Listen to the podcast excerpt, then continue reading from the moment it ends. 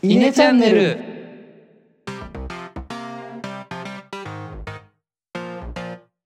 はい、えー、5分間討論のお時間がやってまいりましたが今回のお題は私へのから出させていただきたいと思います。今回のお題は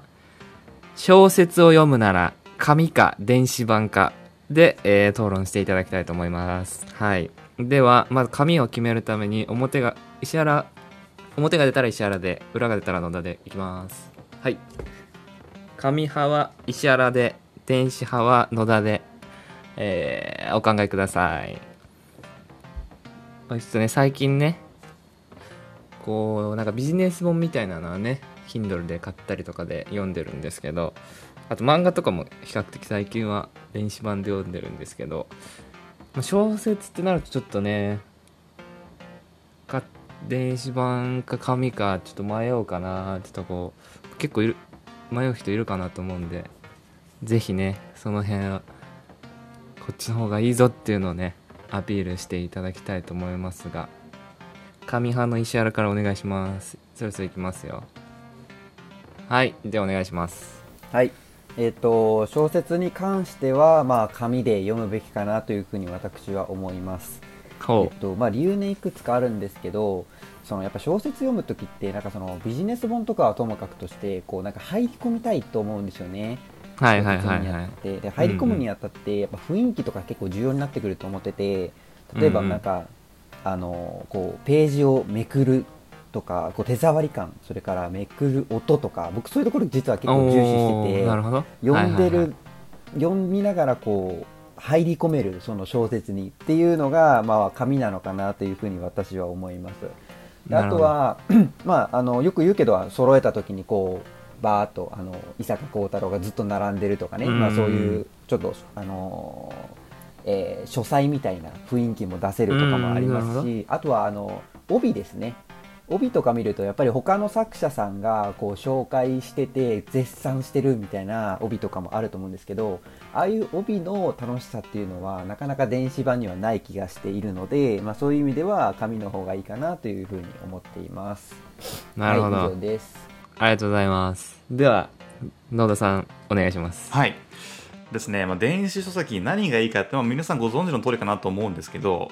あの、まあ、まずその物理的なスペースを取らないっていうところですね、あの例えば本が2冊3冊読みたいってなった時に2冊3冊持ち歩くのは非常に重く重たくなってしまうんですけれども、まあ、それがコンパクトにできますよと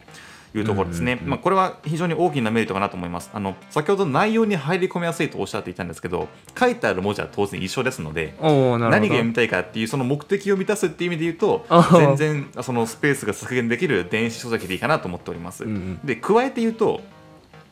例えばこうニュースだったりその今話題の書籍みたいな形でうん。目にすることあると思うんですけど、うん。その瞬間、うん。電子書籍は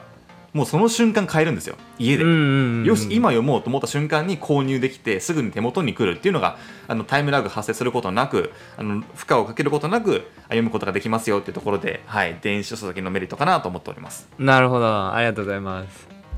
じゃあ石原さん、はい。その、まあ、物理的な問題はまあさておきその今野田が言ってたみたいに、うん。こう読んでる中身は同じなんだから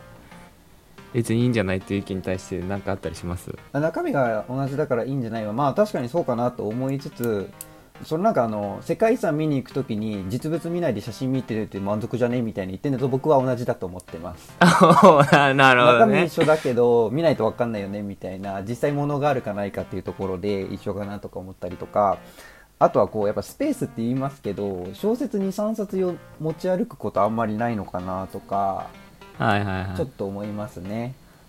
いなるほど。ありがとうございます、では、えー判定に移りたいと思います、えー小説を読むなら紙か電子版か。はい。電子版でお願いいたします。ちょっとねやっぱはい。書いてる中身は一緒でしょっていうのは確かにそうだなってちょっと腑に落ちてしまいましてなんか確か紙だと雰囲気とか伝わるけど、まあ、本来の目的である小説を楽しむっていう意味では、まあ、電子版の方が、まあ、スペースも取らないとかっていうメリットもあるしいいのかなっていうふうに感じました。はい。それでは今回の討論を終わりにしたいと思います。ありがとうございましたありがとうございました。ありがとうございました。